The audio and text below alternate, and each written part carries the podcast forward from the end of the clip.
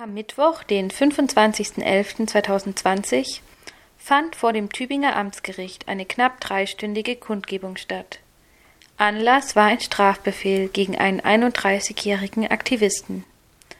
Dieser hatte einen Strafbefehl über 50 Tagessätze a 30 Euro erhalten, weil er am 14.11.2019 eine Sitzung des Gemeinderats gestört haben soll.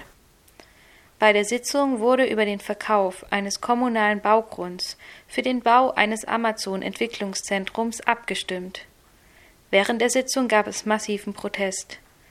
Dieser war schon im gesamten Herbst 2019 von verschiedenen Gruppen wie AmazNo und dem No Cyber Valley in der Stadt spürbar gewesen, zum Beispiel mit kritischem Straßentheater.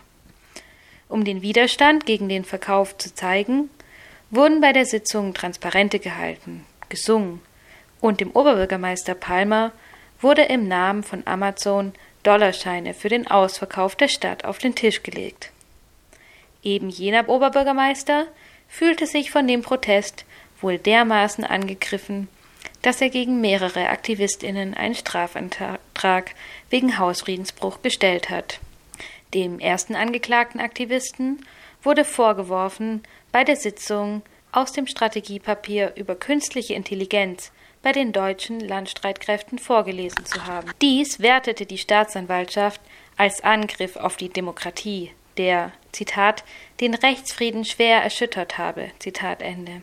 Solidarität mit dem Angeklagten gab es dagegen von den Protestierenden und erneute Kritik am Tübinger Cyber Valley. Im ersten Beitrag ging es dabei auch um die Zusammenhänge von künstlicher Intelligenz und Überwachungstechnologie. Hallo.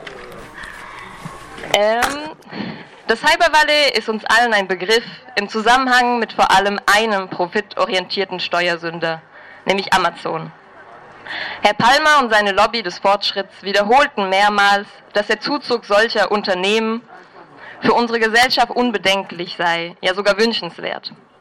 Wieder einmal wird hier der Rendite Vorrang gegeben vor realen Bedürfnissen von Menschen, die trotz sparsamer Fahrradnutzung halt immer noch kein Oberbürgermeistergehalt beziehen und damit offensichtlich auch in Zukunftsvisionen von Über Oberbürgermeistern keine Rolle spielen.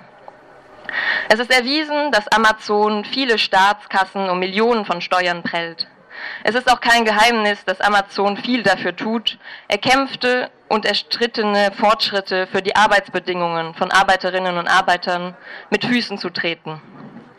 Wir haben eben nochmal gehört, dass Amazon sehr wohl Militarisierung und Aufrüstung der Polizei unterstützt und damit ihre Profite ein weiteres Mal vor den Menschen stellt.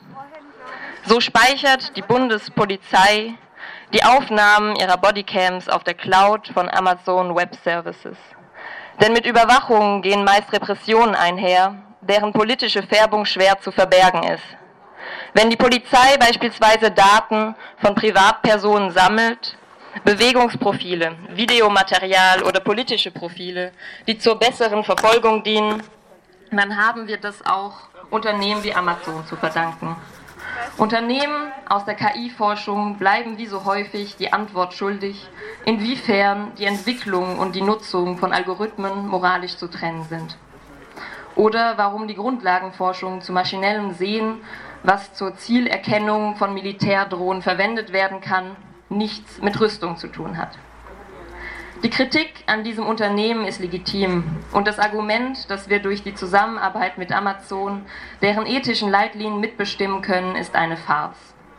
Vor allem dann, wenn die Kritik an gerade dieser Unternehmensethik von einem exzentrischen und voreingenommenen Gemeinderatsmitglied mundtot gemacht wird. Mit der im Gemeinderat wohl unbeliebten Meinung, dass ethische und profitorientierte Ziele nicht vereinbar sind, ohne dass eines der Ziele vernachlässigt wird, bleiben wir ungehört. Wir stehen so solidarisch hinter den mutigen Mitstreiterinnen, die die Kritik an Amazon und Cybervalley immer wieder in die Öffentlichkeit und in den Gemeinderat bringen. Mögen die Mittel des Protests auch einer Hausordnung widersprechen, steht für uns die Notwendigkeit einer politischen Forderung Gehör zu schaffen über dem Ordnungssinn eines Egomanen. Dieser Prozess ist ein persönlicher Rachefeldzug von Herrn Palmer, der Kritiker gerne pauschal als unverschämt darstellt und deren Meinung zwar manchmal hört, aber nur, weil er weiß, wo der Verbergen-Button in seinem Kopf ist. Freispruch.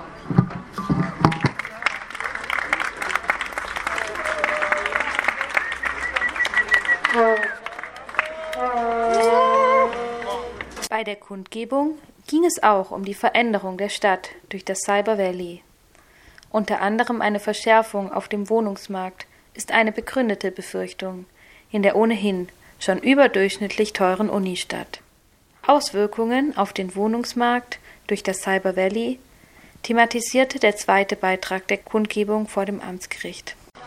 Ja, da war er gerade, unser Oberbürgermeister, der gemeint hat, dass ähm, wir noch äh, viel mehr Leute auf engem Raum wohnen könnten. Wir können uns ja ein Beispiel nehmen an Manhattan zum Beispiel. Und ähm, zu dem Thema lese ich einen Beitrag vor zum äh, Thema Wohnraum und äh, dem Cyber Valley. Dass die Ansiedlung des Cyber Valley, wie auch schon des Industrieparks vorher, auch Auswirkungen auf den Wohnungsmarkt und die soziale Lage der Menschen in Tübingen hat, liegt auf der Hand und muss ebenso thematisiert werden. Bereits seit einigen Jahren wird in Tübingen massiv Wirtschaftsförderung und unternehmensnahe Forschung betrieben, um fast krampfhaft Technologieunternehmen und Start-ups in die Stadt zu ziehen. Bisher konnten so ungefähr 1100 komplett neue Arbeitsplätze geschaffen werden. Das Ziel sind 3500 neue Arbeitsplätze, wahrscheinlich noch mehr. Mitsamt ihrer Familien könnte es sich dabei allein hierdurch um einen Zuzug von ungefähr 10.000 Menschen innerhalb weniger Jahre handeln. Für eine vergleichsweise kleine Stadt wie Tübingen mit bisher 90.000 EinwohnerInnen hat dies erhebliche Auswirkungen auf den Wohnungsmarkt und die soziale Struktur der Stadt. Schon heute ist Tübingen unter den Städten mit den teuersten Mietpreisen in ganz Deutschland. So handelt es sich bei dieser Gruppe von Zuziehenden fast ausschließlich um Menschen mit hohen Einkommen, wodurch dann vor allem die Nachfrage nach exklusivem und hochpreisigem Wohnraum angeheizt wird. Das schlägt sich auch in den derzeitigen Bauprojekten der Stadt nieder. Ob man dabei an die 25 Mini-Apartments am Heuberger Torweg bei denen mit 5 Minuten E-Bike-Nähe zum Cyber Valley geworben wird, oder besonders modern und schick anmutende Güterbahnhofsareal denkt. Günstiger Wohnraum sieht anders aus. 20% Sozialwohnungen, deren Mietpreisbindung nach 30 Jahren abläuft, sind zwar gut gemeint, können diesen Trend aber auch nur kurzzeitig wie Tropfen auf dem heißen Stein entgegenwirken.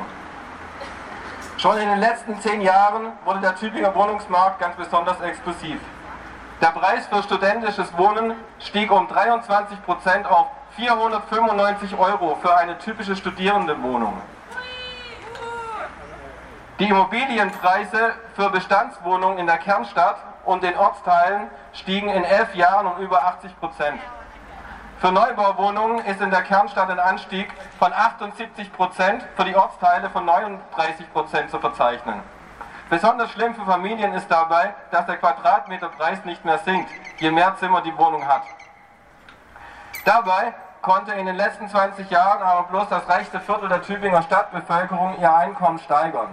Die restlichen drei Viertel der BewohnerInnen sind damit von horrenden Wohnungspreissteigerungen gestellt, ohne dass sich ihr Einkommen erhöht. Was das bedeutet, ist offensichtlich. Während durch Cyber Valley und Industriepark zahlreiche einkommensstarke Bevölkerungsteile nach Tübingen kommen, gleichzeitig aber zu wenig Wohnungen für die Zuziehenden geschaffen werden, müssen einkommensschwache Schichten die Stadt verlassen, die sie sich nicht mehr leisten können. Ein überlasteter Wohnungsmarkt wird dabei leider nicht das einzige Problem sein, das sich durch die größenwahnsinnige und blind nach Profit schreiende Industriepolitik verschärft. Es braucht Kitas und Kindergärten, medizinisches, pflegerisches und Verwaltungspersonal. Kurz gesagt, es braucht Infrastruktur, um diese Menschen zu versorgen. Dass also auch dort der Druck größer wird, ist vorprogrammiert. Dabei kommt es schon heute zu besonders absurden Umständen, die im kalifornischen Silicon Valley ihresgleichen suchen. Jene eben genannten Berufsgruppen, die eigentlich systemrelevanten, wie, manche es erst seit der, wie manchen es erst seit der Pandemie dämmert, gehören leider nicht zu den Gutverdienenden. Sie werden es am wenigsten leisten können, in Tübingen zu wohnen. Und auch die übrige Konsuminfrastruktur wird in Mitleidenschaft gezogen werden. Alles wird sich der nun einkommensstärkeren Bevölkerung anpassen. Cafés, Einkaufsläden, Kultureinrichtungen. Sie alle werden sich verstärkt auf ein gut verdienendes Publikum einstellen und Einkommensschwächere systematisch ausschließen. Und wie ökologisch ist das Ganze dann auch noch? Es entstehen mehr und mehr Arbeitsplätze in Tübingen, doch wohnen können hier immer weniger. Immer mehr müssen die Menschen aus dem Umland in die Stadt anfahren zum Arbeiten. Immer mehr Autos wird es auf den Straßen geben. Immer mehr Leute, die im Stress versinken, immer mehr Leute, die im Stress im Stau versinken. Ein Tübingen für strahlende ForscherInnen, risikokapitalgestützte Start-UpperInnen und UnternehmerInnen, die alle gut verdienen soll es werden. Allerdings kein Tübingen für Alleinerziehende, für Familien, für Menschen mit tatsächlich systemrelevanten Berufen, für Kulturschaffende, Geflüchtete oder sozial schlechter Gestellte wird es werden. Sie werden sich diese Stadt nicht mehr leisten können. Sie werden gehen müssen. Daher rufen wir auch nicht nur gegen den digitalen Kapitalismus, in dem Profit, blinder Wachstum und Militarismus uns die Digitalisierung aller Lebensbereiche aufzwingt, sondern auch gegen jenen Kapitalismus, der seinen Profit aus den Grundbedürfnissen der Menschen herauspresst und so schleichend Menschen aus dem städtischen Wohnraum verdrängt und unsere Vielfalt zur spießigen Einfalt macht. Wohnraum gehört uns. Wohnraum darf keine Ware sein. Der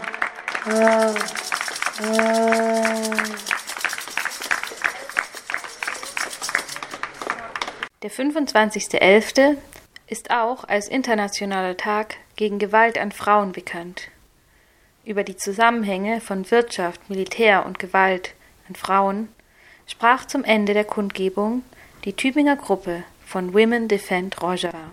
Ich spreche heute von Women Defend Rojava und unser Beitrag schließt sich sehr gut an der Kritik an Thronbeit äh, Thronkriege an.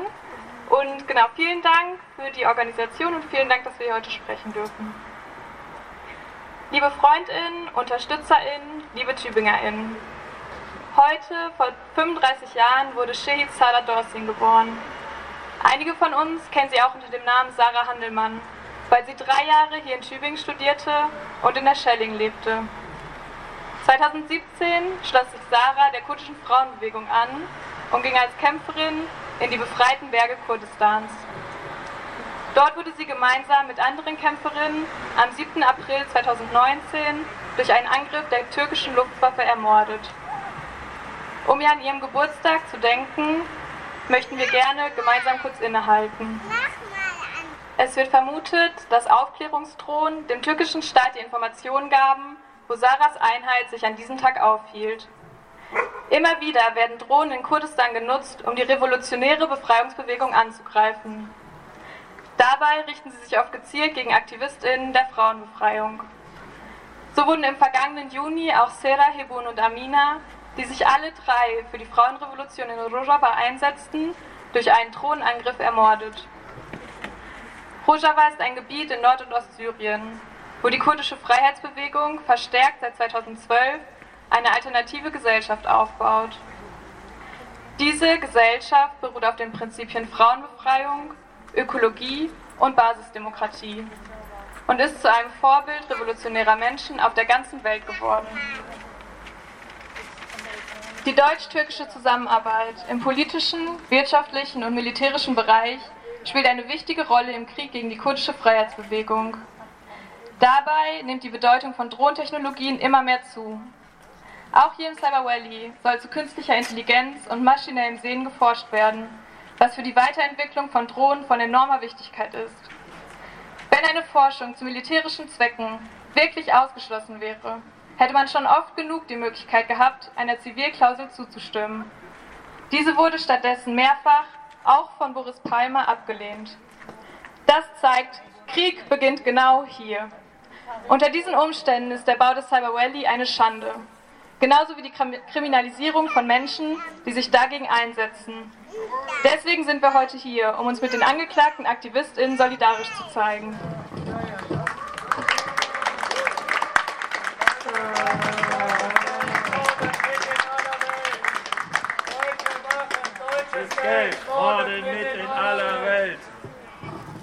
Berichte haben aufgedeckt, dass deutsche Drohntechnologie trotz zahlreicher völkerrechtswidriger Angriffe dem türkischen Staat bereitgestellt wird. Ohne das Zutun Deutschlands hätte eine solche Entwicklung voraussichtlich noch fünf bis zehn Jahre gedauert. Damit hat sich Deutschland zum Förderer des türkischen Faschismus gemacht und ist maßgeblich am Krieg gegen Kurdistan und dem anhaltenden Feminizid beteiligt. Der heutige Tag ist auch der internationale Tag gegen Gewalt an Frauen. Unsere Proteste gegen das Cyber Rally und die Kriminalisierung der angeklagten AktivistInnen reihen sich ein in weltweite Proteste gegen die Unterdrückung, Ausbeutung und Ermordung von Frauen. Sei es durch Thronforschung, Partnerschaftsgewalt, finanzielle Ausbeutung oder die Zerstörung natürlicher Lebensgrundlagen. Heute ist ein guter Tag, um sich zusammenzuschließen und gemeinsam gegen das Cyber Rally und den Ausbau von Überwachungs- und Drohntechnologien aufzustehen. Gemeinsam gegen Gewalt an Frauen und Feminizide zu kämpfen. Heute ist ein guter Tag, um gemeinsam angeklagte AktivistInnen solidarisch zu begleiten und auch hier die Revolution in Rojava und weltweit zu verteidigen. Deswegen sagen wir Jinjian Azadi. Das heißt Frauenleben Freiheit.